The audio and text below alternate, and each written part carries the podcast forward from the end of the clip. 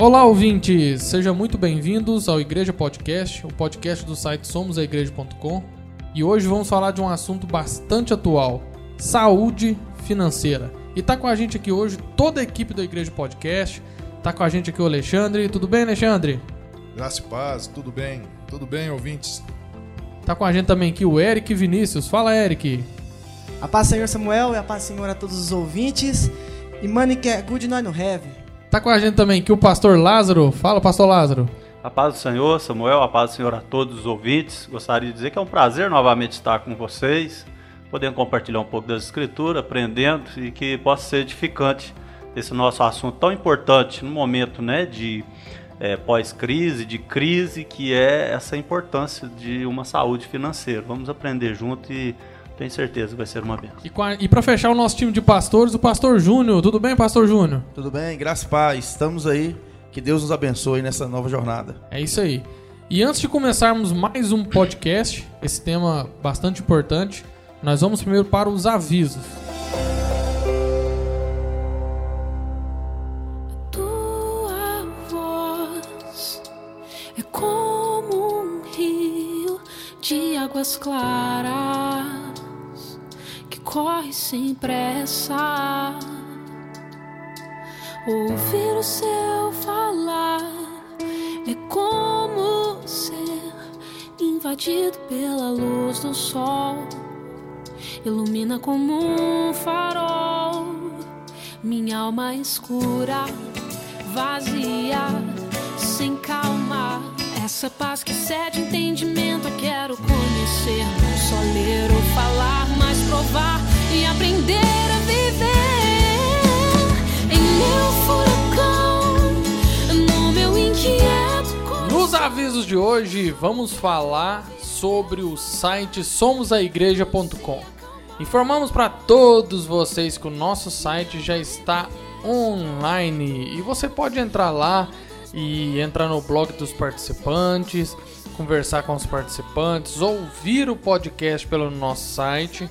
E é tudo muito simples. Basta você entrar www.somosaigreja.com e acessar o nosso site.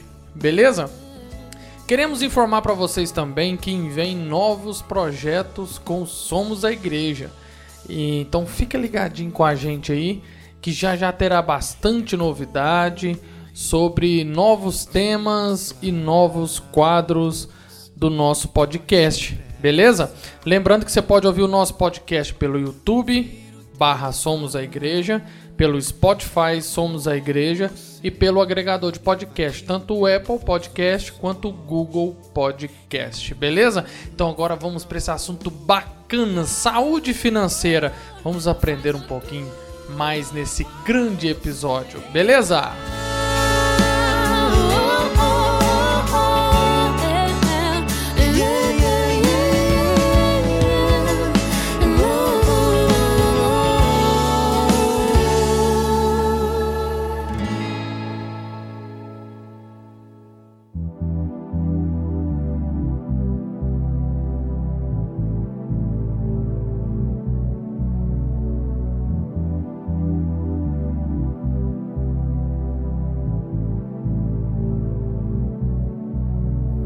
Qual a importância de uma saúde financeira? O que é saúde financeira?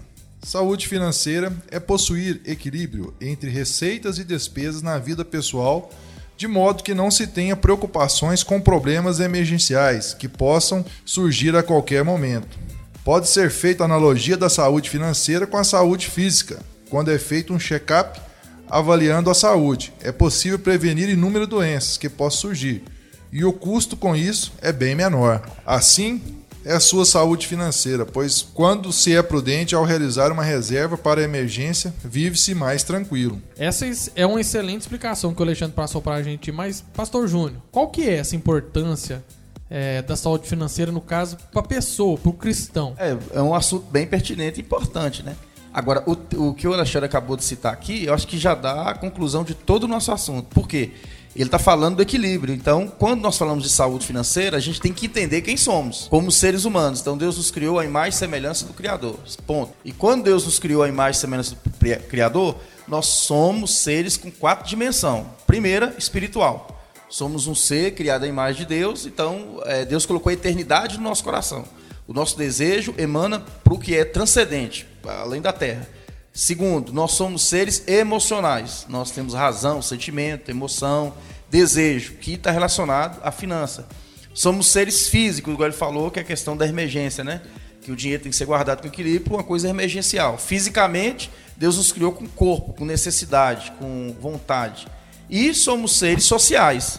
Então nós precisamos da saúde financeira porque é nossa relação com Deus, é nossa relação conosco mesmo, como pessoas, emocionalmente falando, porque o dinheiro tem a ver com os meus desejos, minha vontade, fisicamente como eu trato do meu dinheiro e socialmente como é que eu vou me apresentar na sociedade. É, veja bem, Samuel, é, estamos falando sobre a importância de uma saúde financeira. Então, é bom entendermos que essa saúde financeira, questão é, financeira, material, questão do dinheiro na nossa vida. Com certeza, na vida do cristão, o dinheiro não é tudo.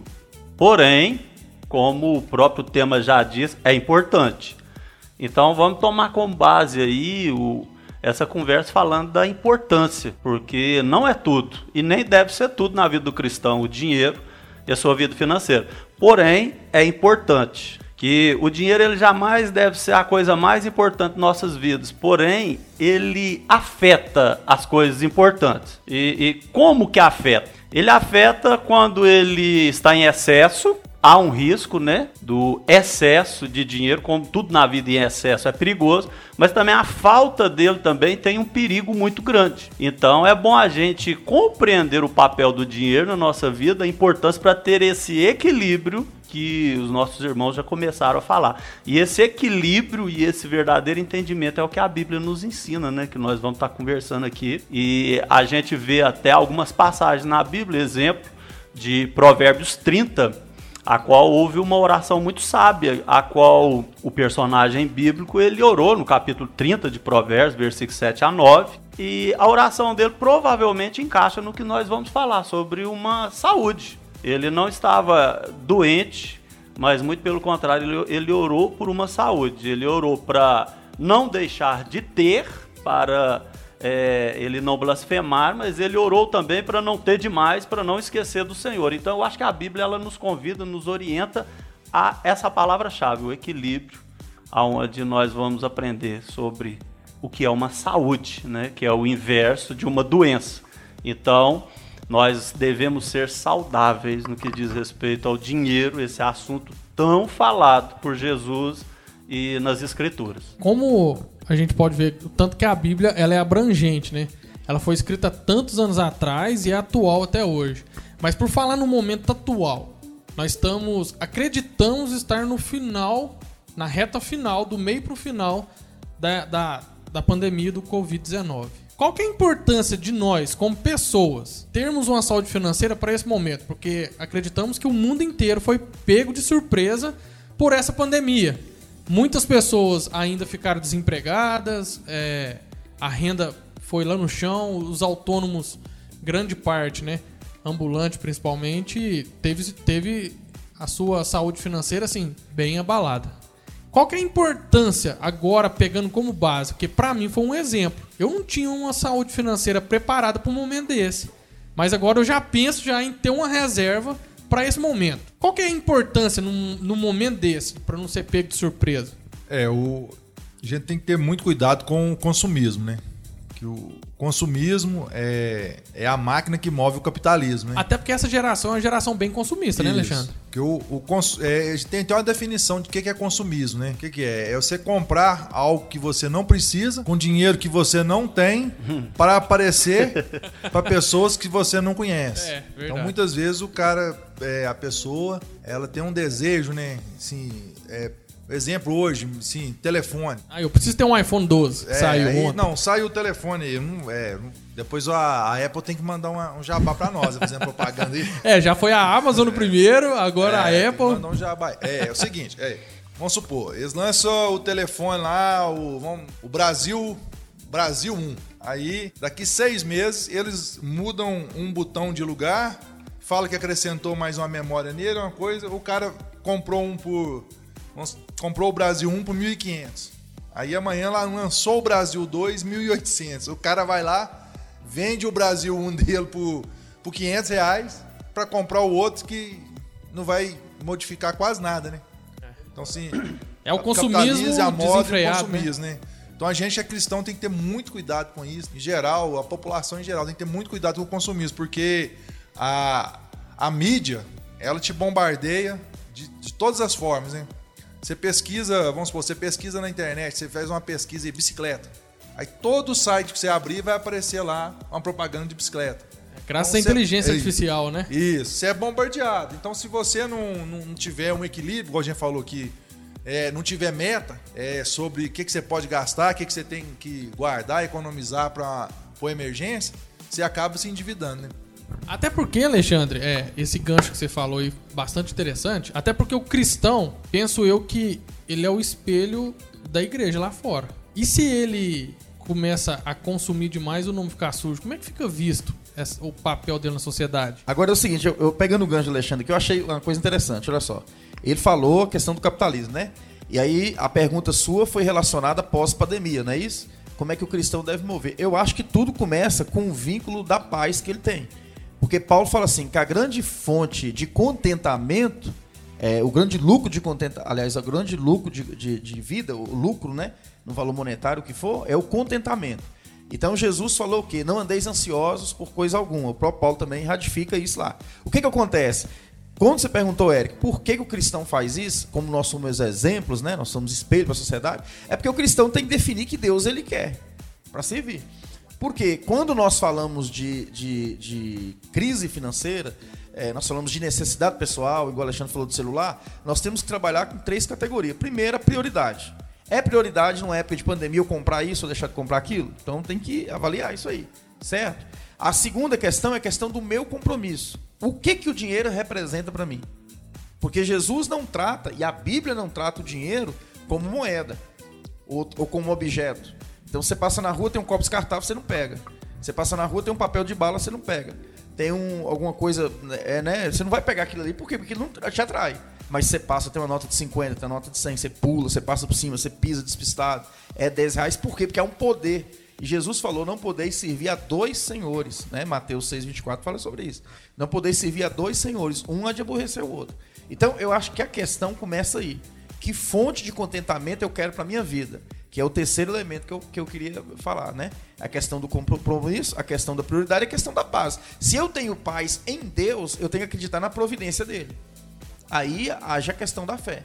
Eu devo viver com aquela renda? Eu consigo viver com aquela renda? Deus é capaz de me sustentar naquela renda? Aí eu vou saber que vínculo eu tenho com o meu Deus. Porque o resto vem a reboque. né? Só pra esclarecer pro ouvinte, então o senhor tá querendo dizer que depende do intuito. Por exemplo, é, se o seu Deus, entre aspas, é o dinheiro, você tem aquele amor pelo dinheiro, Você aí desespera. problema? Aí você fica desesperado. Aí, você descontra... aí é o equilíbrio que o Alexandre falou. Você vai desesperar. Pô, meu celular tá aqui seis meses na prateleira mesmo, hein? E, e do meu cunhado lá acabou de lançar. Porque na verdade a gente vive de. É, é, é, é, Aparência? de não, a gente vive de influência eh, parente, eh, principalmente dos parentes, né? De amigos. A gente vive de influência social. Então o camarada comprou um aparelho novo, eh, a gente não consegue entender por que, que ele ganha menos e porque ele vive uma vida aparentemente melhor do que a minha. Então a prioridade não está sendo Deus, né? Porque eu tendo paz com Deus, eu vou saber que aquilo não é necessário para mim. Eu vou saber conviver com aquele dinheiro. O Alexandre abordou um tema muito importante com relação a esse consumismo, né? Que todos nós temos, principalmente o cristão. É, a gente ainda tem uma visão muito baixa desse, desse tema que a gente está querendo tratar aqui hoje. A gente eu falo o, seio da igreja mesmo, nós no, no geral, sobre esse consumismo exacerbado. E não se aplica somente ao celular, é ao celular, é ao carro, é a um tênis, é uma, é uma roupa. É, vemos que na, na maioria das igrejas aí é quase que uma competição por quem que se veste melhor, por quem que tá mais na moda. E, e ao meu ver, isso vai. Esse consumismo aí, cada vez querer mais, possuir coisas, vai completamente contra a, a- palavra de Deus, como o pastor Júnior falou. Inclusive o próprio Salmo, Salmo 23, que diz, né, o Senhor é meu pastor e de nada terei falta. O que aquele versículo quer dizer é que eu posso não ter nada, mas tendo o Senhor, eu continuo tendo tudo. Então, co- como é essa relação? Do cristão, né, com o consumismo. Até que ponto eu preciso daquilo ali? E se eu não tiver aquilo ali, como, como é que eu vou sobreviver? Como eu vou lidar com esse consumismo que, que, que toma conta do meu coração? Então, Pastor Júnior, é, é, até que ponto, né? Deve, deve, devemos levar isso e, e, se, se esse consumismo for tirado de nós, a força, por exemplo, só dando um exemplo, como será que nós reagiríamos? A, a questão, Eric, é, é a cultura. A cultura influencia a nossa espiritualidade. E a nossa cultura capitalista e consumista gera pastores deficientes no ensino da palavra. Por quê? Nós, pastores, temos que tomar cuidado no púlpito, porque o púlpito é referência de ensino da vida social da, da, pessoa, não é só o lado espiritual. Não é isso, pastor Lázaro? A gente ensina no púlpito, de domingo a domingo, de semana a semana, como que as pessoas têm que viver com Deus e com as outras. O que, que ocorre aí? O pragmatismo é essa, a maneira prática. Eu subo no púlpito e falo: vamos fazer campanha para você conseguir sua casa própria. Vamos fazer campanha para você melhorar de vida. Vamos fazer campanha para sua família se organizar. Tudo gera praga, pragmatismo, que é uma praga, que faz com que as pessoas ficam mais ansiosas. Por quê? Porque entra numa loteria gospel. Eu entro na igreja e nas minhas campanhas, nas minhas orações, Deus tem que me dar. Deus é o abençoador, Deus é o provedor. Eu sou cabeça, eu não sou cauda. Por que, que o meu irmão tem? Eu ouvi e ouço pregações do tipo: Deus tem tirado o ímpio para me dar. Eu não posso viver de miséria, eu não posso viver de sendo é, é, empregado, eu tenho que ser empregador, eu tenho que ser patrão. E o que acontece? Ao invés de ensinarmos o evangelho puro e simples, da pacificação da alma, de esperar no Senhor, Deus é nossa providência, nem tudo aqui na terra a gente vai adquirir. Inclusive, Hebreus fala que nem todas as promessas nós vamos, nós vamos ter. A Bíblia fala que algumas promessas você não vai nem receber. Cara, e esse evangelho, esse evangelho as pessoas não querem. Porque esse evangelho te leva à reflexão, te leva à humilhação, te leva à mudança de vida. E o evangelho prático que leva o quê? Aglomeração de igreja, crescimento absurdo, é, entendeu? Então é, é, por aí. Eu acho que no altar, no, no altar é, a gente configurar, né, é o púlpito, a gente acaba deixando a nossa igreja deficiente e caindo na moda da cultura. Tem que ser melhor do que o cidadão lá fora. O capeta não pode prevalecer. E sempre que a gente fala que o diabo está prevalecendo, é no dinheiro. O cara é rico, eu sou pobre. O cara tem, eu não tenho. O cara consegue, eu não conquisto. Peraí. É isso que o evangelho ensina de verdade? Fica é, a interrogação, né? É, o senhor fala de um assunto até bastante interessante e esse assunto é, é hiper atual. Porque o que, que acontece? A sociedade lá fora, ela vê né, os evangélicos como uma pessoa que dá dinheiro para a igreja, para o pastor, e em troca de uma prosperidade. Porque muitas das vezes é pregado isso nas televisão, né? É, é, é, muito pregado isso aí, e aí o pessoal, né, que, que não tá dentro de uma igreja, não congrega, ele tem essa visão um pouco deturpada. Mas eu, eu queria perguntar ao senhor um negócio e ver se, não o senhor, mas para todo mundo e para o ouvinte também refletir. Prosperidade, essa teologia da prosperidade. Porque para mim, prosperidade é trabalhar. O que, vocês pensam a respeito disso? Que, porque cita tanto uma, te, uma teologia da prosperidade, que hoje é uma teologia do coaching, nada contra a profissão do coaching, que é uma, totalmente diferente, com a teologia do coaching que vem praticamente com o tripé da teologia da prosperidade. E só para clarear para os ouvintes, é que teo... antigamente era mais difícil da gente conquistar uma casa, um carro. Então a teologia da prosperidade veio trazendo para o ouvinte que não, Deus vai te dar uma casa, Deus vai te dar um carro. Agora nós já temos casa e temos carro. Aí agora é não, Deus vai te dar uma saúde financeira. Quando você começa a analisar a teologia do coach e a teologia da prosperidade, você vê que a, a ramificação ela é bem paralela. E, e não seria. Eu até pensava que era culpa só dos pastores, mas não é. Essa culpa é nossa de estar tá ouvindo isso aí e, e, e gostando desse conteúdo. Samuel, a respeito o que é a prosperidade. É lógico que esse assunto abrange desde os patriarcas, né? É, é um assunto que você não resume tão fácil. Mas certa feita eu estava dando uma analisada no Salmo 1, que é um salmo que, pelo fato de ser o Salmo 1, ele abrange, assim, com uma análise mais profunda, ele abrange quase que todos os salmos que também apontam para prosperidade. E o que, que ele fala? Ele fala a respeito do comportamento do justo, né? E mais na frente ele fala: e tudo o quanto fizer prosperará. É lógico que é, é, nós não vamos falar sobre isso agora, a respeito dessas questões de, de interpretação bíblica. Mas, porém, o que, que dá para a gente entender analisando esse salmo? Dá para entender, que Deus ele vai nos dar condições de concluir aquilo que nós vamos iniciar. Exemplo, se nós analisarmos esse texto na língua mais pro original, a conotação é e tudo que iniciar Terminará. terminará. Então, uma maneira prática de nós entendermos isso. Exemplo, eu sou um jovem que estudo. Eu vou ser próspero quando eu chegar no ensino médio concluir ele. Eu prosperei naquilo que eu iniciei. Quando fazemos a faculdade, vamos lutar para quê? Para exercer a, a função naquilo a qual, né, durante algum tempo, estudou e formou.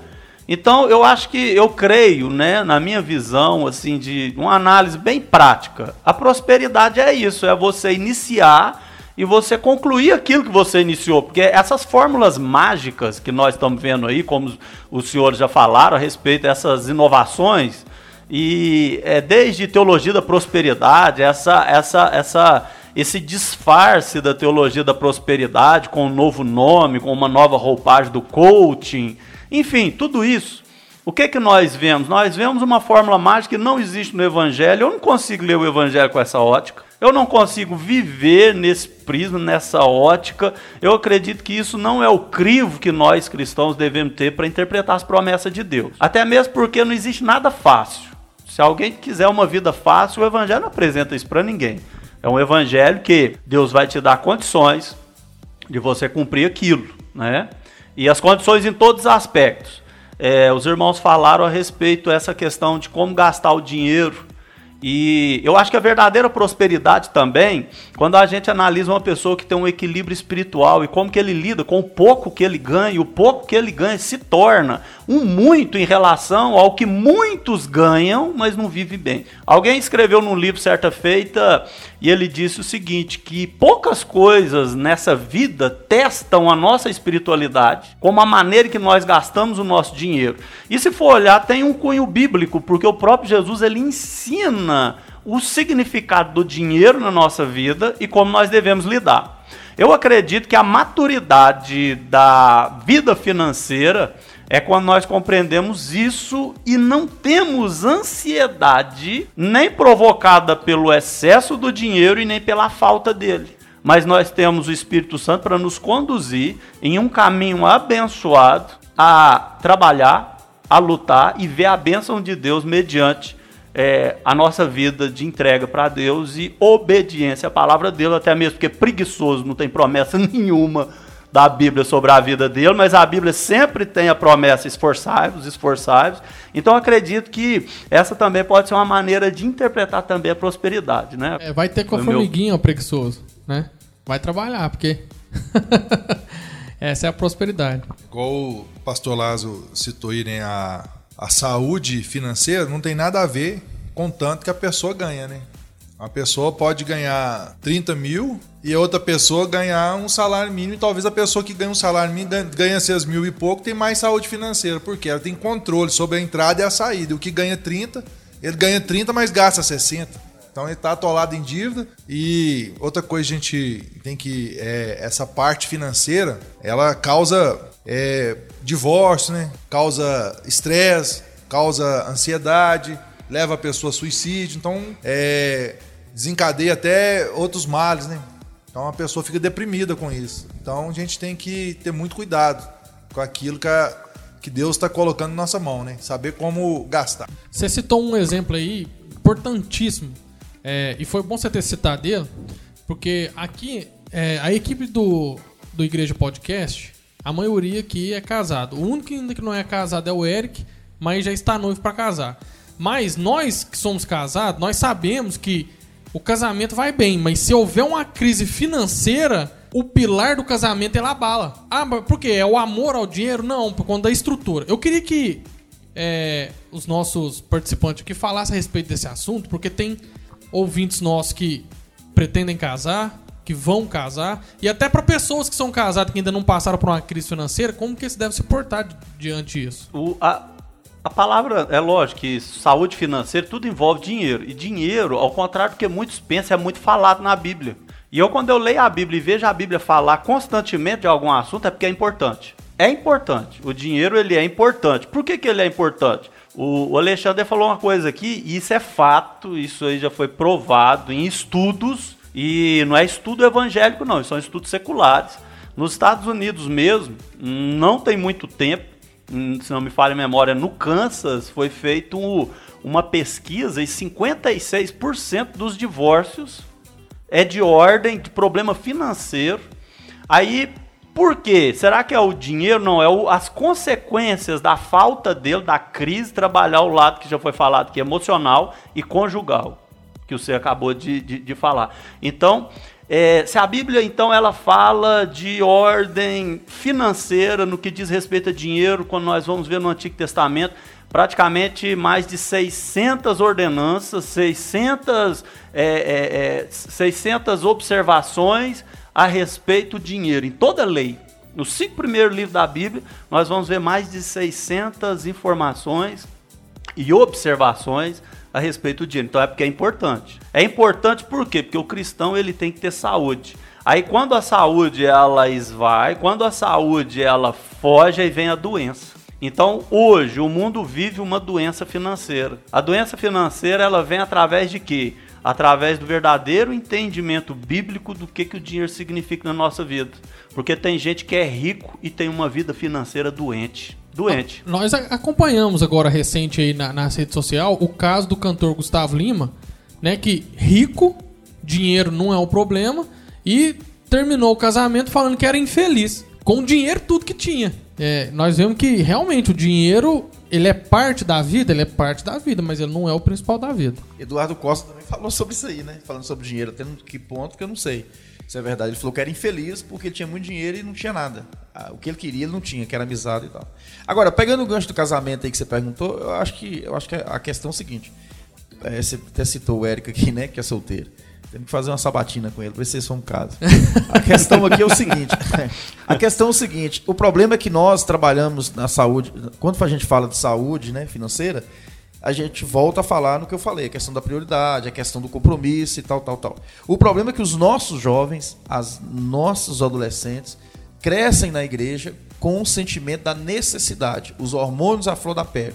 A maioria dos casamentos hoje casam pela necessidade do sexo já que o pastor prega que proíbe, a Bíblia condena e tal, tal, tal, então vamos casar para ter sexo. Só que há uma interferência grande nisso aí, por quê? Porque a relação do dinheiro pesa e muito no casamento. Porque é igual vocês mesmos citaram. Como é que o cara vai, vai, vai ter uma família, mas não gosta de trabalhar? Né? Ele não tem nenhum chão para começar a vida dele. Eu não estou dizendo que ele tem que ter casa própria. Eu não estou dizendo. Porque isso é até bom.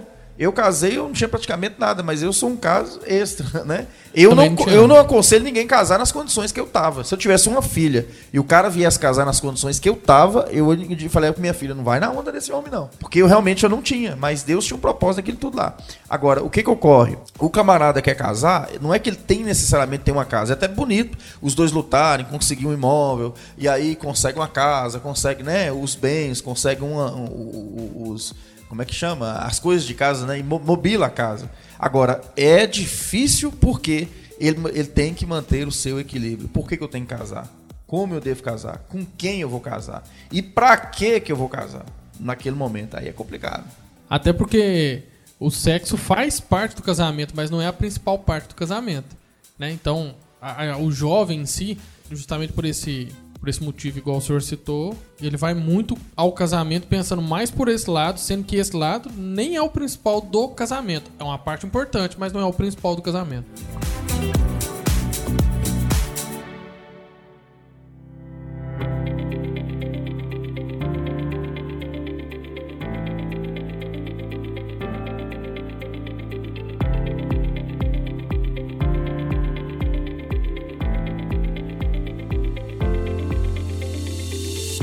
Bom, vimos então a importância de uma saúde financeira para a pessoa. Mas e qual que é a importância de uma saúde financeira para o templo? Para a igreja? Qual que é a importância de uma saúde financeira para a igreja? Olha, Samuel, é, a importância da saúde financeira. Eu acredito que uma igreja, e agora nós vamos falar da comunidade, uma comunidade é, financeiramente saudável, ela tem mais condições, né, Pastor Júnior? Ela tem mais condições de exercer o seu papel. Eu acho que se nós começarmos por esse por esse caminho do que, que o evangelho nos exige como pastores, como ministros, como aqueles que trabalham para o reino e para a edificação do povo, é uma coisa muito difícil saber que às vezes a igreja ela não dá ferramenta para o pastor que está cheio de vontade, está cheio de intenção de estar trabalhando. E a saúde financeira, ela proporciona esse lado positivo de exercer o seu papel. Que nós sabemos que o papel da igreja é, obviamente, cada caso é um caso. Às vezes a, a igreja ela tem a condição só de se manter estruturalmente, mas quando ela tem condição de ultrapassar essa barreira e tem condição de ajudar e promover aquilo a qual Deus ele confiou à igreja, é muito bom para o pastor ele ter uma condição de administrar é, os recursos da igreja sem estar tá com a corda no pescoço, né? Sem estar tá com a corda no pescoço. Aí é lógico que isso aí também abrange outros pontos, nós vamos falar mais na frente a respeito do testemunho da igreja lá fora para o mundo, mas vamos deixar para mais na frente. É, a, a igreja também é, é uma pessoa jurídica, né? É uma pessoa que tem um CNPJ, né? É uma é um nome a zelar. E o que, que vai acontecer? Então a igreja, ela, os administradores da igreja, tem que cuidar bem da saúde financeira da igreja. Como assim? Saber aplicar os recursos que são é, alocados na igreja, né? Então tem que saber empregar da melhor forma possível. Então é a igreja também ela não deve dar um passo maior que a perna, né? Fazer dívidas maiores do que ela é, consegue pagar. Né? Então a gente tem que ter cuidado com isso também. Ela é igual a pessoa natural, né? A pessoa jurídica se torna igual a natural nesse caso. Tem que saber é, seus limites, ter as suas prioridades, né? É, a gente sabe que tem aquele compromisso que é todo mês, né? É, a curto, a longo e a médio prazo também, né? As obrigações, né? Então tem que ter cuidado com isso, né? É, até porque é muito bom a gente estar tá numa igreja onde ela tem um certo conforto. Vou dar um exemplo. É bom você chegar numa igreja, ela tem um banco, uma cadeira acolchoada, você tem um conforto. Na época de calor, ela tem um ar condicionado, você tem um conforto. É bom também para o visitante quando ele chega numa igreja e a igreja tem um som muito bem equalizado, aonde o som, no lugar dela ouvir, ele agride o ouvido, não, ele tem um som bacana, ambiente, de forma que agrega. Porém, tudo isso que a igreja pode adquirir depende principalmente da saúde financeira. Vou citar um exemplo aqui. Nós passamos agora por esse pelo o ápice, né? O pico do do Covid-19 e a única solução que teve para a maioria das igrejas foi fazer culto ao vivo. Eu, eu vi na internet, vi casos pessoal de pastores que comprou várias 5 GoPro Hero 7 para poder fazer live pra igreja. E tipo assim, uma, uma GoPro Hero 7 hoje deve estar em torno de dois mil reais. Não sei porque o dólar hoje tá mais 5, né? Às vezes ela tá bem mais do que isso. Mas é um baita investimento, aí tem que trocar a, me a mesa de som, porque para poder fazer uma captação separada do som ambiente da, da GoPro. É, se formos pegar a moda, a atualidade, não, vou pintar minha igreja. Vou, né? Hoje em dia é até a cor preta, né? Mas, por exemplo, não, vou mudar a estrutura da minha igreja, tal, tal, tal. É bacana? É bacana. Mas igual o Alexandre falou, tem saúde financeira para fazer isso? Até por conta disso mesmo. A igreja é um, uma pessoa jurídica, ela tem um CNPJ. E fica bem estranho, né? O que nós vamos tratar mais para frente, por exemplo, de da igreja ser mal falada às vezes por não pagar, né? Fazer uma compra e não pagar. E, e, eu acredito também, Samuel, assim, vamos nos colocar no lugar que nós estávamos antes de converter. Hoje o, o mundo gospel está na boca de todos, né? até mesmo por causa da, da, da facilidade das informações, da questão né, de as vias de, de, não é só a televisão. Hoje, imagina que cada um de nós é exemplo, né? É uma situação hipotética. Estamos lá fora no mundo. Aí chega uma informação a respeito de certa denominação e é uma informação boa que tanto a igreja quanto a liderança é, tem um bom nome, né? Ele comprou lá na casa de material de construção, pagou em dia, é, nunca precisou ninguém ir lá é, bater na porta para cobrar. Lá pode ter o som, o melhor som do mundo, lá pode ter o melhor ar-condicionado, mas o melhor atrativo, às vezes, é o testemunho. É o testemunho do, do que é aquela comunidade, do que é aquela liderança, do que é aquele ministério. Então, eu acredito que melhor do que ter um ambiente que proporciona certo conforto é ter um bom nome que vai testemunhar da fé daquilo que é pregado no púlpito. Então, eu acredito assim que às vezes as pessoas invertem os valores, mas o testemunho sempre foi, sempre será, sempre será a marca do cristianismo. E, e o que o Alexandre disse ali a respeito à saúde financeira, para não dar um passo maior do que a perna. Às vezes é isso. Porque não adianta nada só ter entrada, tem que saber administrar e tem que fazer o que é certo. Sempre visando o testemunho, sempre visando alcançar as almas e jamais ser um ponto de ataque, né? Que infelizmente estamos vendo muito isso, né? Não é novidade, se nós fôssemos falar sobre isso, ficaríamos aqui muito tempo, que não, não é o, o momento. Porém, saúde financeira é isso, é isso. É ter o Espírito de Deus, a consciência cristã, para não dar o passo, né, Alexandre, maior do que a perna e se enrolar. Aí, pastor Lázaro, é, tem um outro lado. Por que, que, é importante a saúde financeira na, na igreja? Que é o lado social. É, eu trago comigo que a igreja não é ONG social, eu já falei isso em outra oportunidade, mas a igreja, por um certo lado, ela tem responsabilidade, sim, também uma certa responsabilidade social. E quando eu vou para o Novo Testamento, eu vejo assim que a igreja ela tem uma responsabilidade ainda maior com os que são seus. Ela tem sim uma certa responsabilidade, pegando aquela, aquela parábola né, do bom samaritano, quem que é teu próximo? Oh, o teu próximo é aquele que é semelhante a ti. É, a igreja, é, ela, ela sempre que se ela puder, ela, ela deve ajudar aquele que, que não faz parte da fé. Mas ela tem uma responsabilidade ainda maior com aqueles que são seus, com aqueles que, que fazem parte, que estão debaixo ali daquele, daquele guarda-chuva. A igreja ela não tem aquela responsabilidade tão grande de ajudar aos, aos, aqueles que estão fora da fé, com ela tem responsabilidade de ajudar aqueles que estão dentro da fé. E a saúde financeira da igreja é importante para isso. A carta de Romanos, por exemplo. O que, que é a carta de Romanos para o cristianismo? Lutero falou né, que se sobrasse somente a carta de Romanos e o Evangelho de João, todo o cristianismo estaria salvo. Mas para que, que Paulo escreveu a carta aos Romanos? Paulo queria juntar uma oferta para ele para a Espanha. Então, um homem, há dois mil anos atrás, escreve aquele tratado teológico para quê? Para simplesmente juntar uma oferta e ir para um determinado país pregar o evangelho. Então, a saúde é, financeira é importantíssima demais para a igreja também. E Paulo foi sem dinheiro para lá, para Roma. Então, esse é um outro ponto importante. Por que, que a saúde financeira é importante para a igreja? Por essa questão social também, por ela ter conseguir ajudar aqueles que são que estão debaixo dos seus cuidados. É, bem, esse tema aí de saúde, de saúde em relação à, à igreja, eu acho que a gente tem que definir igreja e instituição. Foi falado aqui. Instituição é o quê? É o lugar na qual nós congregamos, nos ajuntamos, tem CNPJ, tem uma placa, cada um configura a sua denominação, eu sou batista. Mas o que, que ocorre? Eu penso que a igreja é o que a, o evangelho fala, o que o pastor Lázaro falou. É orgânico, é Cristo. Jesus não precisa do ventilador, mas eu preciso. Os anjos não precisam do banco, mas eu preciso. Então, nós colocamos a igreja instituição muito serva e devemos colocar serva da igreja. Mas o que nós estamos vendo, pastor Lázaro? O oposto. Nós estamos colocando Jesus serva da instituição. Nós usamos o cristianismo e o nome de Jesus para atender a demanda da nossa igreja. Com promessas de vamos mudar o tempo. Por exemplo, eu ouvi essa semana, não vou citar nome aqui para questão de ética, um pastor da mídia aí dizendo assim: Ivete Sagalo fez um grande evento que custou acho que 2 milhões e meio, parece. Só de peso de som foi mais de 170 toneladas. Aí esse esse, né, esse pregador falou assim: se Ivete Sagalo pode, por que, que eu não posso fazer algo maior?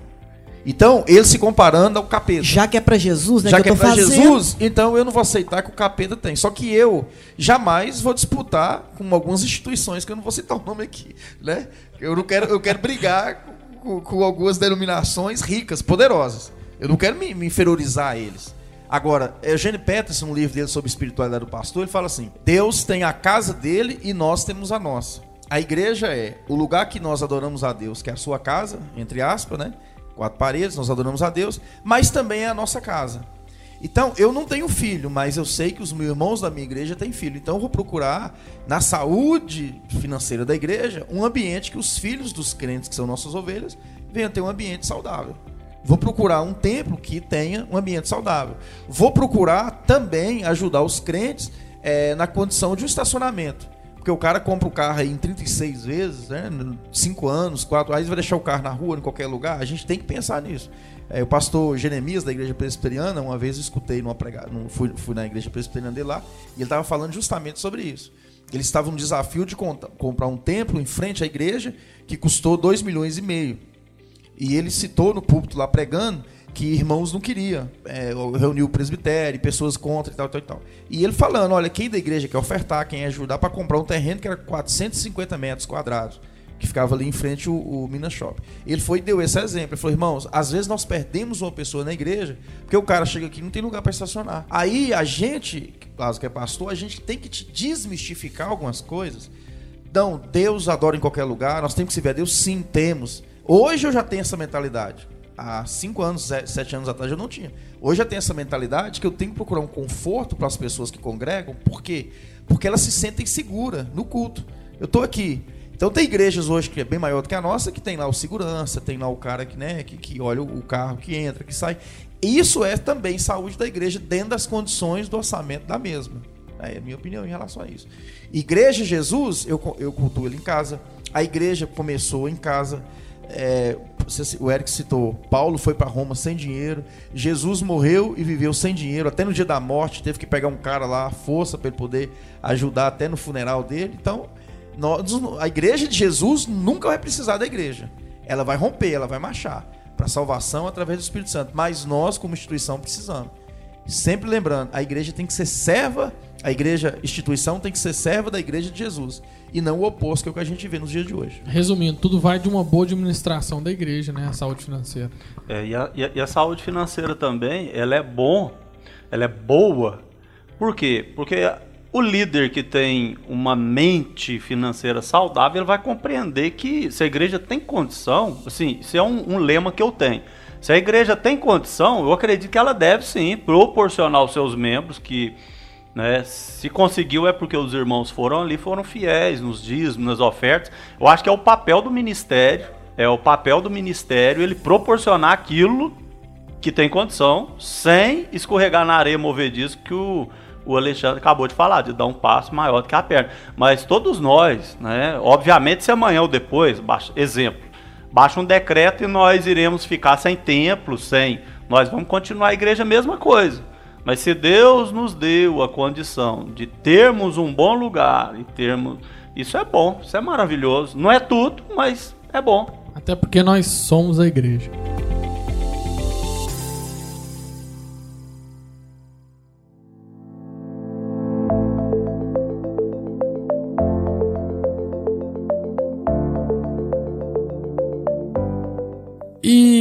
pegando essa deixa agora, a questão do dízimo, né?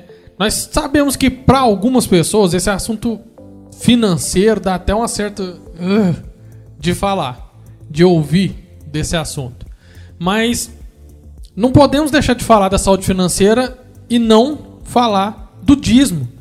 Qual que é a importância do dízimo para o cristão? Você falou, e a pessoa que se sente até mal quando fala em dinheiro, mas ela tem que analisar uma coisa, né? Que a igreja, é, a igreja evangélica em geral, a gente está falando aqui, né? A nossa igreja aqui, as nossas igrejas, a gente está reunido aqui, a gente não recebe ajuda nenhuma é, de outras entidades, né? Do poder público, não recebe Governo, nada. Né? Então, para manter a luz, manter a água, manter a porta aberta, é preciso de quê? De uma contribuição dos irmãos. Então você pode chamar de dízimo, pode chamar de oferta, pode falar o que quiser, mas a gente precisa.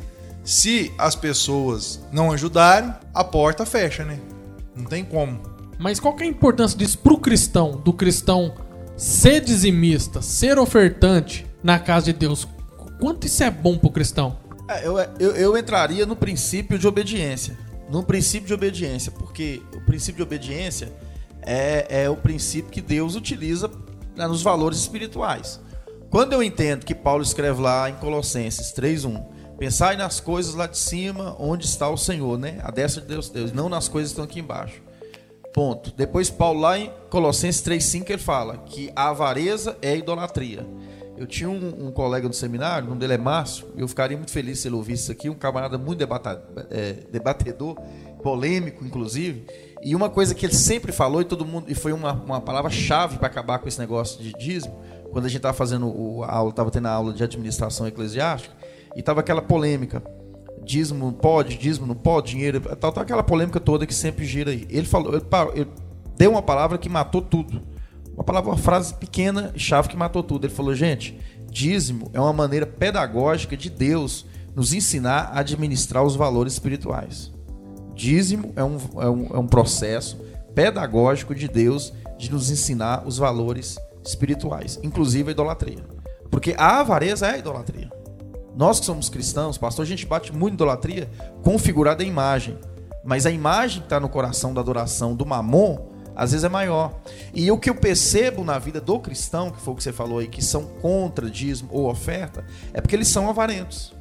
Por que são avarentos? Porque a omissão da não contribuição é uma queda e uma tragédia de uma junta missionária fechar, de um pastor desanimar com aquele ministério e achar uma oportunidade, como é do nosso meio batista, que tem muitos convites, né, dependendo da transição, de uma igreja maior, de uns recursos maior.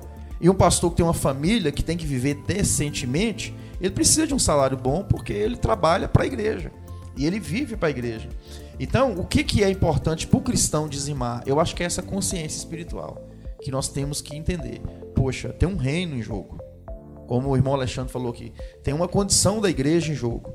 E os caras que mais discutem a melhoria do templo físico, instituição, são as pessoas que não contribuem. Mas você não acha também que o cristão tinha que ver que o dízimo, ele também é uma forma de adora- de adoração, não? Sim, porque aquela mulher que chega diante de Jesus e joga aquele nardo caríssimo, ela expressou uma adoração. E o que que Judas fez por ser dizimista e avarento? Ele falou: Senhor, tantos pobres nós poderíamos pegar esse dinheiro. E o que que Jesus nos relata? Esse evangelho será lembrado ao mundo inteiro por essa atitude. Por que que Jesus falou isso? Por causa de uma única coisa: os pobres sempre terei no meio de vocês. Mas eu sou mais importante que um pobre. Eu sou mais importante que uma ação social. Eu sou mais importante do que uma casa melhor para você. Então o que ela fez foi derramar no Senhor todos os seus bens, dizendo: Senhor, entre ti e o nardo caríssimo, eu quero o Senhor. E ela foi censurada por isso. Mas por que muito, muitas das vezes hoje os cristãos não vê o dízimo como adoração? Por que, que não faz isso como uma forma de adoração? Bem, no meu entender, eles não fazem como adoração porque o altar deles se configurou em mamon.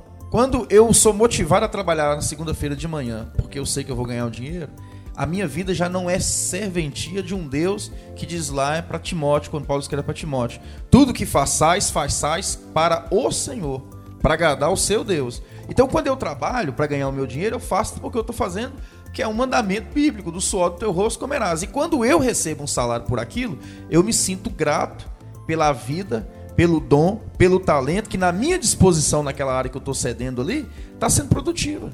Eu não estou vendendo minha produção. Por exemplo, uma vez teve uma crise na minha cidade lá, na prefeitura, minha mãe ela foi professora pública a vida toda e estava tendo uma crise lá em questão de salário para poder, poder pagar as- a- o pessoal. A, a prefeitura estava em crise da roubalheira que tinha lá e uma das coisas era fechar uma das creches na qual minha mãe fazia parte, como diretora lá. E eu, eu era pequeno, assim, tinha 12, 13 anos. Eu lembro que eu participava dessa reunião, aquele choro. Vai fechar a creche, vai fazer isso aqui, tal, tal, tal, tal, tal. E eu lembro que algumas mulheres que estavam lá falaram assim: olha, com salário ou sem salário, as- a creche não vai ser fechada. E minha mãe, não é porque é minha mãe, eu lembro dela, dela nova falando, falou assim: ó, gente, eles me pagando ou não, as portas da creche vai ficar abertas. E aqui, hoje, adulto, o que, que eu cheguei à conclusão? Que o valor que a minha mãe estava colocando nas crianças e na creche era maior do que o salário da prefeitura. Porque nenhum salário do mundo pagaria o que minha mãe estava disposta a fazer lá. Nenhum salário do mundo poderia pagar um professor que ensina a vida para a pessoa, que é o começo da vida dele, o beabá. Nenhum salário do mundo vai pagar um conselho de um pastor a uma pessoa que estava pensando em divorciar, que estava pensando em suicidar, que estava pensando em trair, que estava pensando em enganar. Nada vai pagar isso. Dinheiro não paga. Porém, o que você me perguntou aí é que as pessoas não entenderam que a adoração a Deus diz respeito às minhas finanças. É, Ele até- não entendeu isso. até- Ele acha que o mundo secular é divulgado em duas dimensões, por causa do Antigo Testamento: o profano e o secular. Trabalhar lá fora, secular. Trabalhar na igreja voluntária, espiritual. E, e na, na relação de Deus, segundo João Calvino, não existe mais secularismo. Eu sou cristão para adorar aqui e eu sou cristão para adorar Deus no meu serviço. Então essa dimensão não é fechada. Eu quero até seguir nessa linha que o senhor está falando da adoração do dízimo, pelo seguinte: eu não fui instigado a ser dizimista por conta de dar dízimo que você vai ser próspero. Não. Eu fui ensinado a dar dízimo principalmente por essa área da adoração.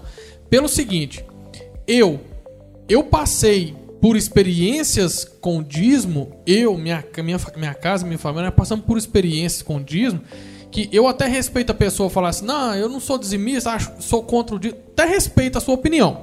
Mas eu Mas não passo- concorda. né? Não concordo, mas eu respeito. Mas eu passei por algumas situações, e se você já tiver passado por situação semelhante, queria até que, se puder falar, falasse, Porque eu passei por situações onde a gente tava passando uma certa. Não era uma crise financeira, mas tava um pouco escasso e a gente sendo dizimista. E assim, o botijão de gás na minha casa, por exemplo, durar coisa assim, quase que o dobro que ele durava antes. Eu passei por algumas experiências, aqui agora eu citei uma experiência financeira, mas eu passei por algumas experiências também espiritual com o dízimo. Eu queria instigar aqui a pessoa que às vezes não é dizimista a fazer prova com Deus em relação ao dízimo, para ver o que, que é ser dizimista, o, o quão prazeroso é ser dizimista na casa do Senhor. Pastor Júnior, Pastor Júnior falou uma coisa muito interessante, ele, ele, ele vinculou Mamon, né, nessa eh, exposição que ele fez a respeito o dízimo.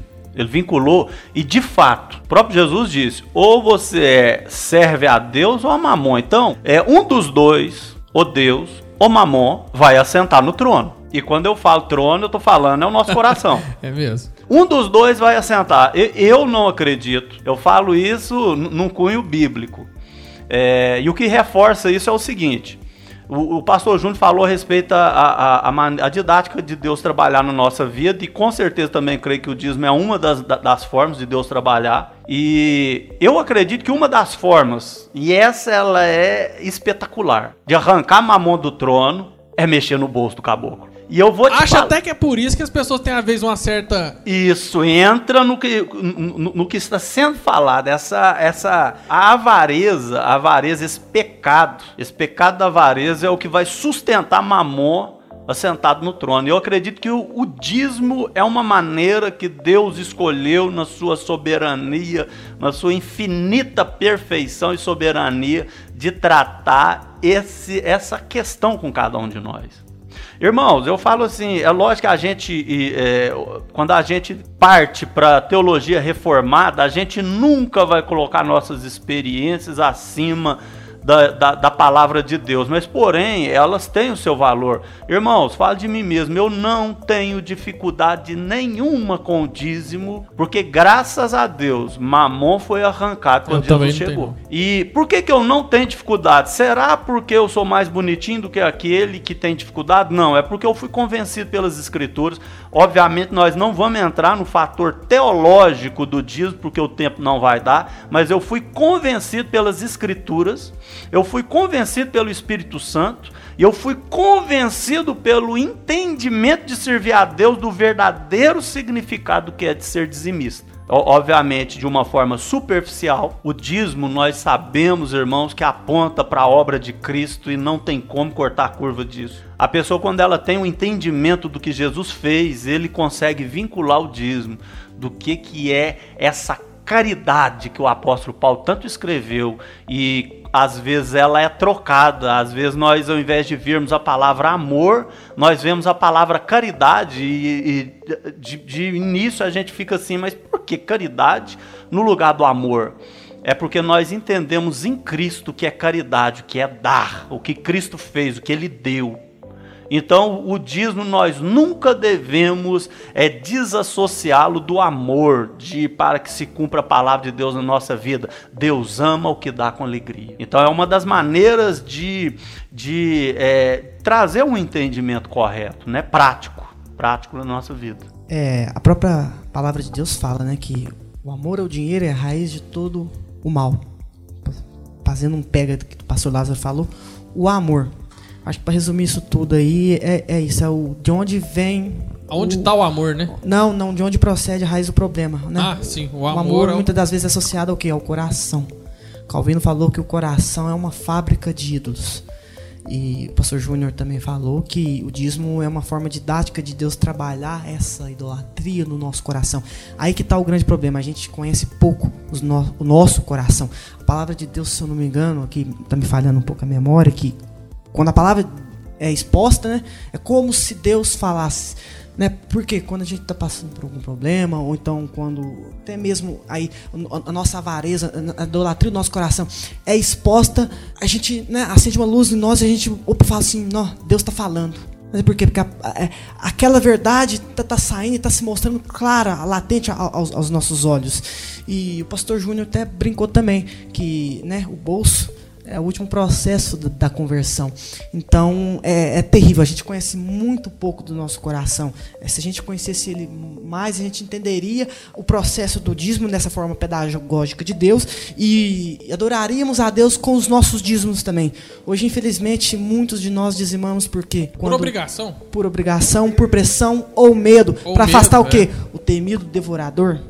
É, Então é. acho que um, um caminho necessário seríamos nós conhecermos em- tanto na forma de estudo, mas principalmente na forma de, de oração, conhecer a raiz de todo o mal, que é o amor. E o amor procede do, do nosso coração, que é totalmente corrompido. E como nós estamos aqui falando do assunto é, é, que- nos envolve completamente, não tem como fugir disso. Com certeza você ouvinte que nos ouve neste momento, se você tem alguma dúvida é, em relação a esse assunto que infelizmente hoje ele é polêmico, não era para ser. Eu, eu não- não encaro que era para ser tão polêmico, porém é um fato, é polêmico. Porém, independente da inversão, independente da má interpretação, independente da maneira errônea de se pregar, de se usar o dízimo, independente do que ministro A ou ministro B tem feito, eu gostaria de convidar você, de desafiar você. Um desafio no bom sentido, é lógico, a experimentar isso que nós estamos falando.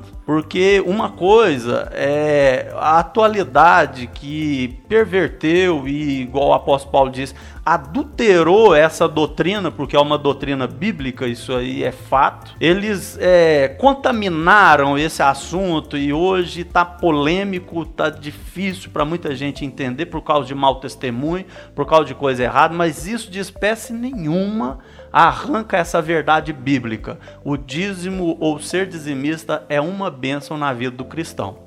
Então ele tem que ser convencido primeiro pelas escrituras e ter uma vida prática do que é servir a Deus com seus dízimos, com as suas ofertas e com a primícia daquilo que Deus deu para se assemelhar ainda mais com o nosso Senhor e Salvador Jesus Cristo. Essa polêmica em torno do dízimo, vocês acham também que é culpa da, das igrejas na, na mídia? Da- dos neopentecostais, no caso? Neos, é, dos neopentecostais, né? Vamos, é, porque muitas vezes a- o tripé da religião é o medo, a culpa e a ganância, né?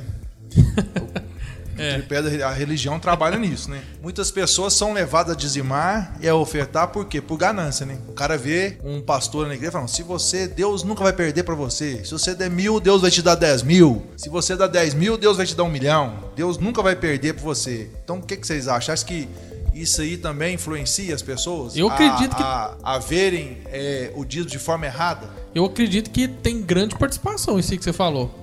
Eu acredito também, Alexandre, é, porque essa ganância procede do coração. E não é toda a igreja que, infelizmente, que tem essa visão bíblica que nós temos aqui. E essa grande mídia aí, esses programas televangélicos, eles fazem, na verdade, é um trabalho de, vamos dizer assim, contra a inteligência. É. Eles têm um alcance que nós não temos. Estamos tentando aqui ter um alcance maior dessa visão mais bíblica a respeito do, do dinheiro, mas não se compara, infelizmente, ao poder que eles têm. Então, eles fazem esse serviço, vamos dizer assim, de contra-inteligência. Eles aproveitam essa maldade do coração, né, do coração humano, que ele já esse amor ao dinheiro e potencializa esse amor. É isso que eu acho. Eles mais atrapalham do que ajudam. É, vou parafrasear o Zé Bruno da banda Resgate, né? Deus não é o que se vê na TV. Essa questão e real- realmente aí da influência, a, a- a influência midiática, ela toma conta, ela toma conta dos nossos púlpitos e toma conta das nossas ovelhas e toma conta de você, ouvinte. Porque liga a televisão, é mais cômodo eu escutar um pregador falar do evangelho e me apresentar o que ele é do que eu buscar com minhas fontes o que, que o evangelho é. É muito mais difícil. E eu até entendo que cada ovelha, cada um que também somos ovelha, né? é, a gente quer alimentar. E a gente vê um pastor falando de gravata, terno, com seriedade, às vezes com eloquência, com capacidade pra, de, de, de convencimento, porque o evangelho é um convencimento, né? E ele tem um poder de argumento. O que, que ocorre? Acaba trazendo esse evangelho que nós estamos vendo aí. Esse evangelho que Alexandre citou, do medo da culpa que as pessoas têm, que tem que ceder. Por quê? Olha, eu- vamos, vamos, vamos falar a verdade. A gente fica, eu, fico tentando achar palavra para poder usar- não citar os nomes dos caras, mas pelo menos a gente tem que dar dica. O nosso evangelho hoje é norte-americano, certo? Sim. O Brasil é totalmente diferente da América. Então, um tempo atrás, o pedreiro lá, o carpinteiro lá, ganha mais do que um médico aqui. tempo atrás era assim que funcionava. Inclusive hoje para muitas pessoas. Então, o que, que, que ocorre? A maioria dos pregadores norte-americanos viu que na América não funciona mais o argumento teológico que eles estão usando. O pessoal está caindo em si, o evangelho está chegando lá, tem muito conservador, tem muito ortodoxo, tem o John Piper que está lá, tem outros que pregam, que arrebentam e mostram o que é o evangelho, e tem a mídia também com poder para quebrar esse evangelho. Só que aí os, no, os norte-americanos acham pousada onde? No Brasil, com os programas de televisão que alguns cedem para eles. Então eu não vou deixar de citar esse cara, porque eu acho que é um, um, um grande mau exemplo de finança. Mark Murdoch, que é o nome do camarada. Mike Murdoch. Mark Murdoch, inclusive, tá até com problema de saúde aí, tem que orar por ele, né? Problema do cérebro Eu acho dele. que ele foi. Ele, ele é um dos pais da teologia da prosperidade. É, não, ele é um dos fortes, né? Porque ele é rico. Ele é rico. Então é ele e o Morris Cirulo. O Morris Cirulo trabalha mais na espiritualidade do milagre. E ele trabalha na espiritualidade do dinheiro. Ele falou, no, num dos apresentadores do pastor Silas Malafaia, que trouxe ele aqui, e ele citou fortemente um argumento. Essa semana eu vi, inclusive eu até passo para vocês. Ele falou que a Bíblia fala mais de dinheiro do que sobre céu. Só que ele não explicou pro ouvinte o que, que é que o dinheiro fala do dinheiro. O que a Bíblia fala mais do dinheiro do que sobre o céu. Fala pro controle, fala tudo que nós estamos falando aqui da ganância, fala que é a raiz de todos os males, fala que é um Deus, fala que é um perigo. Ele não falou isso, ele só falou que fala. Então nós temos que adquirir riqueza na terra. Mas por que toda essa influência midiática? Porque os programas são caros, Érico. É caríssimo isso aí. Um tempo atrás, na rede, na, na, na, na- Bandeirantes, o canal que o Silas tinha lá, eu vi ele pedindo dinheiro para isso, era 500 mil reais por programa. Então, de onde é que tem que ceder esse dinheiro? Do fiel.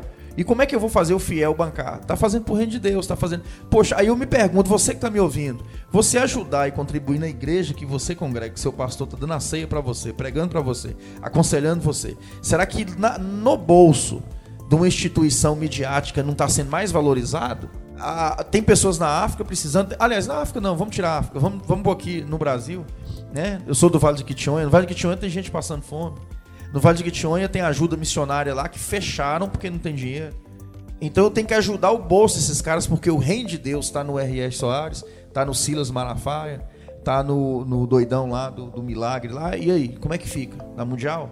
Se você é da Mundial, perdoa, não estou falando, estou falando, querendo te despertar a um conhecimento que a igreja precisa sim do dízimo e oferta, mas também, às vezes, você está bancando um glamour de um cara pessoal. Ele quer estar na televisão e aí ele vai ter que sacrificar quem? As ovelhas. É o que está no Antigo Testamento. Vamos tirar gordura, vamos tirar lã para manter meu poder aqui. E até pegando agora, o senhor já adentrou no nosso próximo tema da importância do dízimo para a igreja.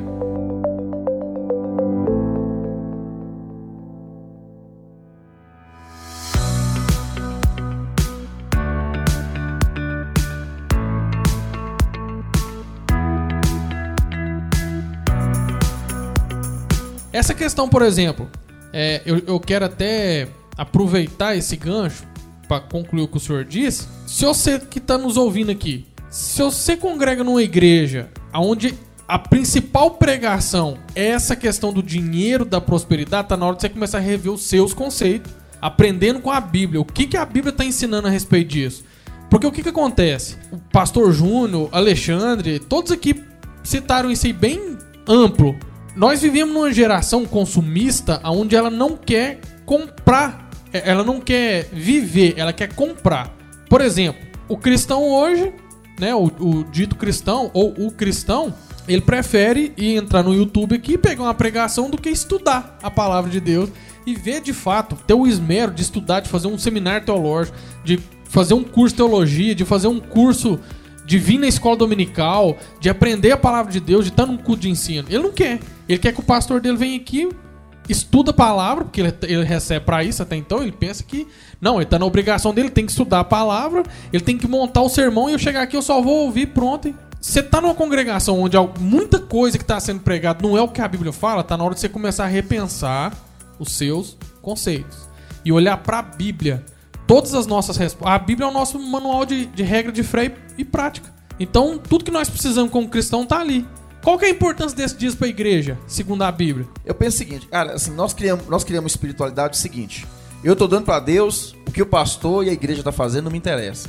Bom, peraí. Se eu tô doando ig- pra igreja, a igreja tem um corpo de diretoria, tem um pastor que tá administrando dinheiro, tudo bem. Aí eu vou pegar um cara, assim, mais tranquilo, né? Eu vou pegar o Ed. É um camarada que eu, que eu tenho uma referência boa para ele nessa área. Ele fala o seguinte, num dos debates dele, ele falou o seguinte: a igreja, ela recebe o dinheiro que os fiéis dão para a igreja e a liderança usa esse dinheiro para Deus. Ele quis dizer o seguinte: você não está dando diretamente para Deus, mas você está dando para a instituição, que a instituição vai organizar o dinheiro que vai beneficiar o reino de Deus. Eu gostei dessa frase dele. Eu achei muito pertinente. Achei, para mim, as frases mais coerentes que eu achei disso aí foi de Ed Nekiewicz no debate que ele tava. Ele falou: "Os- a igreja dá para a instituição e a instituição organiza para Deus.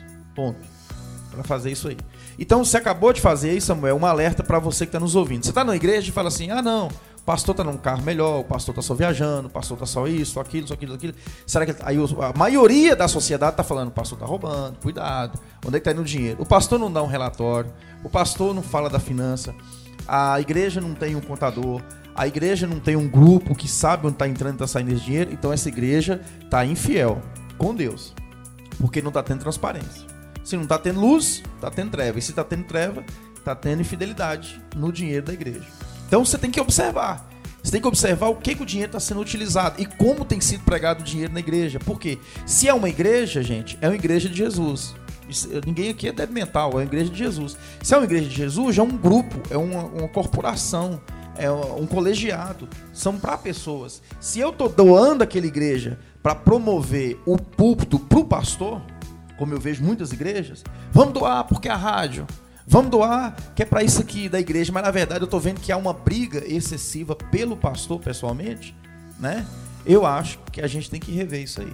É, bom, o pastor Júnior citou aí um exemplo claríssimo sobre essa questão da importância do dízimo para a igreja. É, eu acho que o ouvinte também ele tem que entender, e o Alexandre ci- cita isso no, no nosso outro podcast, nosso primeiro podcast, essa questão da, da pessoa ter a noção do quão importante é o dízimo para a igreja, para o templo. Pastor Júnior cita no, no outro podcast, Alexandre ci- cita, Pastor Lázaro cita. Irmãos, a estrutura da igreja, ela só tem essa estrutura da igreja onde você congrega por conta do dízimo e oferta que é dado na igreja. Passamos por um momento de pandemia. Imagina você na sua congregação se todos os membros da igreja resolvem parar de dar o dízimo nesse momento de pandemia. E aí vamos trabalhar com a hipótese que a sua igreja, ela não tem um templo próprio, ela paga um aluguel. O que, que poderia ter acontecido com a sua igreja? Então, o cristão, o que é dizimista, ele também tem que entender o papel importante que tem. Se o seu pastor, vou fazer esse alerta mais uma vez, se o seu pastor, ou se a pessoa onde você vai, na igreja que você vai, ele recebe o dízimo, mas ele não faz a obra que, que a Bíblia ensina de ajudar a viúva, de ajudar o próximo, como o Eric citou do bom samaritano, o exemplo do bom samaritano. Se ele não faz isso, está na hora de você parar um pouquinho e rever os seus conceitos e olhar, porque com certeza na sua cidade tem uma igreja que trabalha melhor essa forma do dízimo, a forma mais bíblica do dízimo. Também é um pecado, né? questão do pecado. A omissão à obra é pecado. Então, assim, é, Alexandre até usou aqui um termo à época de um clube, né? A gente vai no clube, Isso, cada um tem isso. sua, é, cada um tem sua, sua Carteirinha. sua carteirinha. E aquilo ali vai beneficiar. Ou seja, se na igreja eu não sou co- contribuinte, eu tô falando para você que tá me ouvindo. Se você acha que não pode dizimar, que é isso aqui, pe- pelo menos pela o bom senso, já que o lado espiritual você não quer é, valer por ele, pega pro lado do bom senso. Poxa, alguém tá pagando a luz para mim? Alguém tá limpando essa igreja para mim? Alguém tá pregando para mim? Alguém tá levando água do bebedouro para mim? Alguém tá pagando o copo descartável para mim? Alguém tá pagando a água da descarga? E etc. Vai falando. Alguém tá pagando o combustível da igreja que usa o carro para pegar as irmãs? Alguém tá fazendo isso por mim. Ou seja, eu tô lesando meu irmão. Não, e O as... meu irmão está sendo lesado por quê? Porque na nossa igreja nós somos minoria que atende. Eu sou grato a Deus por eles. Eu falei um dia com a minha esposa nessa pandemia, porque eu fiquei com medo. Com medo assim, a gente, a gente é homem, né? Eu falei, é carne. Eu falei assim, poxa vida, nossa igreja não tem cultura de, de depositar. A gente trabalha com oferta e dízimo, com ca- cartãozinhos e tal e tal, e com envelope. E a igreja ficou quatro meses fechada.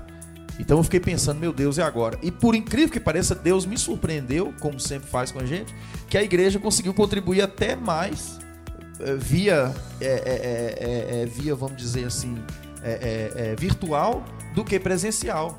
Inclusive, não vou falar valor de oferta e muito menos a pessoa que eu não sei. Uma pessoa me ligou, Alexandre sabe a história. Ela me ligou simplesmente, pastor, eu não, quero me identificar. Que Deus abençoe você se estiver me ouvindo. Eu não quero nada porque o que a mão direita faz, a esquerda não, fica- não precisa ficar sabendo. Eu senti de dar uma oferta para a igreja.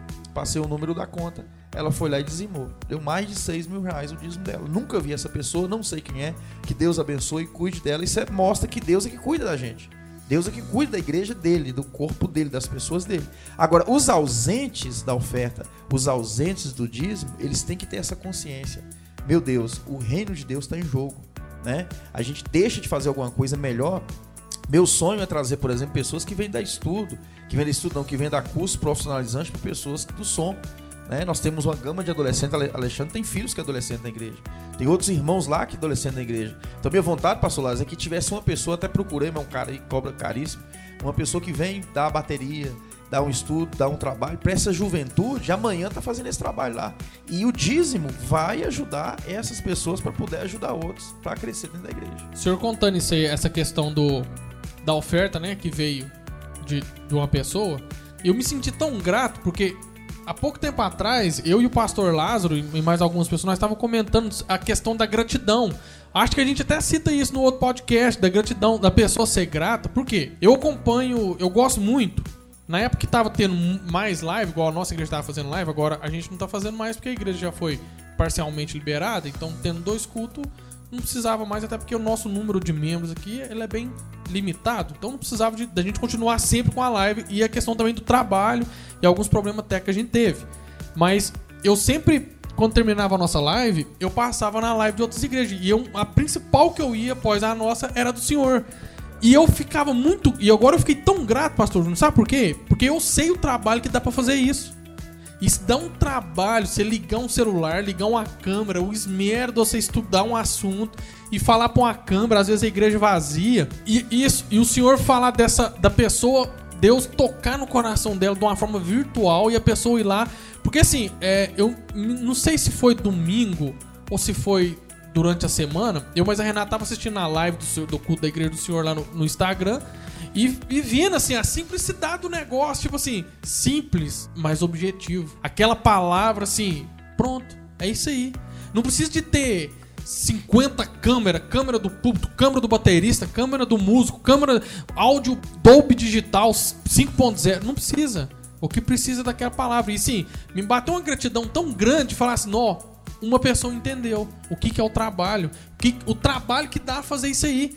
De, de, de, de, E o cristão tinha que reconhecer isso.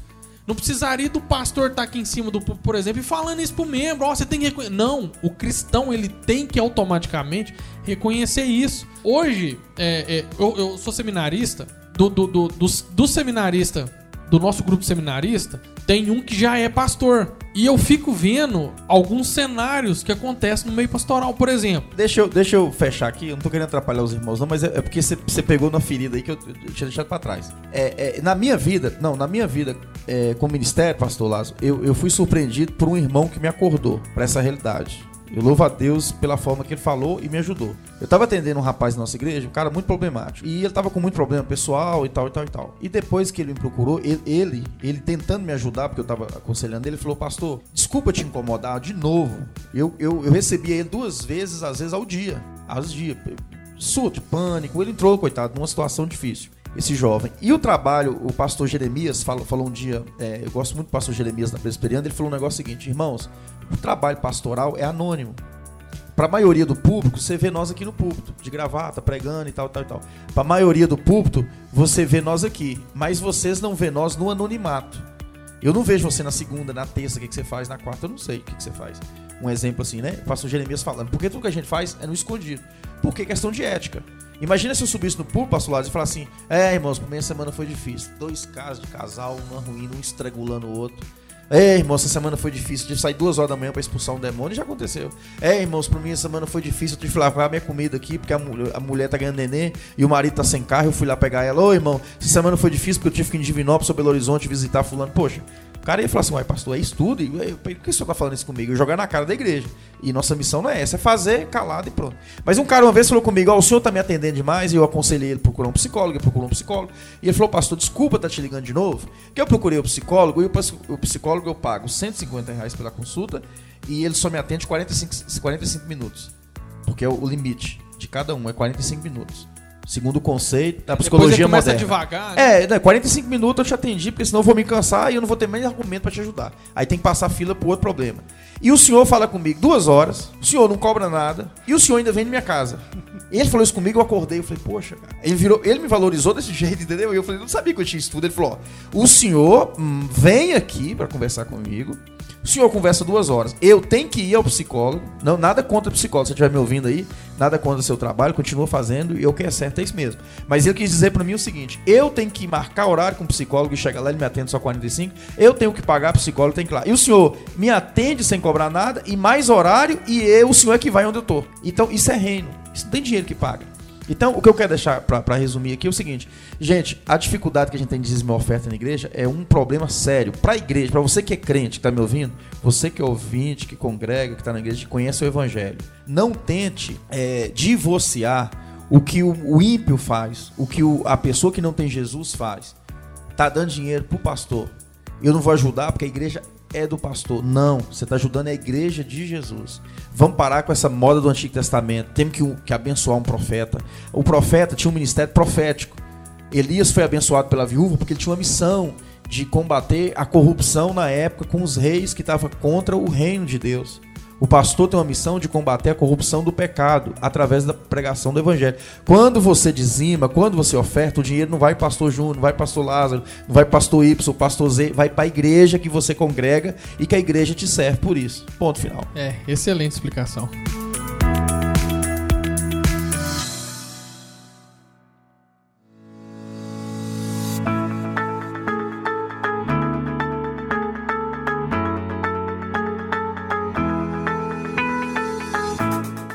Assunto produtivo. E sabemos que esse assunto tem espaço para mais tantas horas de podcast para falar desse assunto tão amplo e que nós só começamos a pontinha do iceberg do assunto que é sobre a saúde financeira do cristão ou saúde financeira da igreja. Alguém aí tem alguma sugestão de livro para os nossos ouvintes ler aí? Então, eu agradeço a Deus por essa oportunidade, né? Que a gente tá junto aqui, todos vocês e o pessoal que está nos ouvindo. Então, assim, em relação aos livros, eu tenho duas indicações. Se vocês quiserem ouvir ou ler, acha ele aí no Mercado Livre, é, é também naquele aquele, tem um, um site muito bom, é Estante Virtual. Valeu. Estante Virtual. Tem dois livros bons que eu acho que é pertinente isso aqui. O Cristão e o Dinheiro de Jacques Ellul, O Cristão e o Dinheiro. E tem um outro livro, é Este Mundo Globalizado, de Tom Siner. Este Mundo Globalizado. Que o mundo é uma aldeia que vive em cima do capitalismo. E como cristão a gente tem que envolver. Deus abençoe vocês. Um abraço no coração de cada um. Deus, até a próxima. Se Deus quiser, a gente vai estar aqui junto. Em nome de Jesus. Acho que um bom livro também, não necessariamente que aborde esse tema, seria Amanda a Deus no Mundo, do Eber Campos.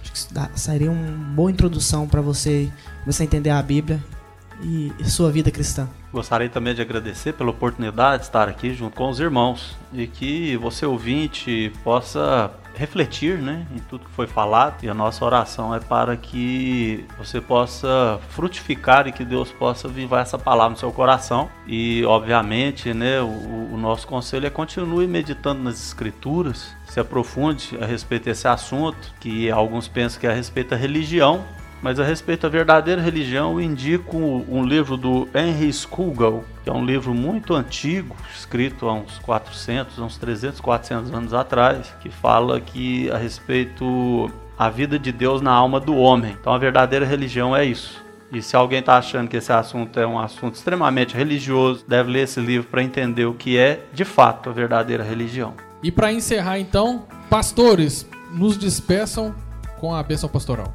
Que a graça do nosso Senhor e Salvador Jesus Cristo, que o grande amor de Deus e as consolações do Espírito Santo estejam com todos. Amém.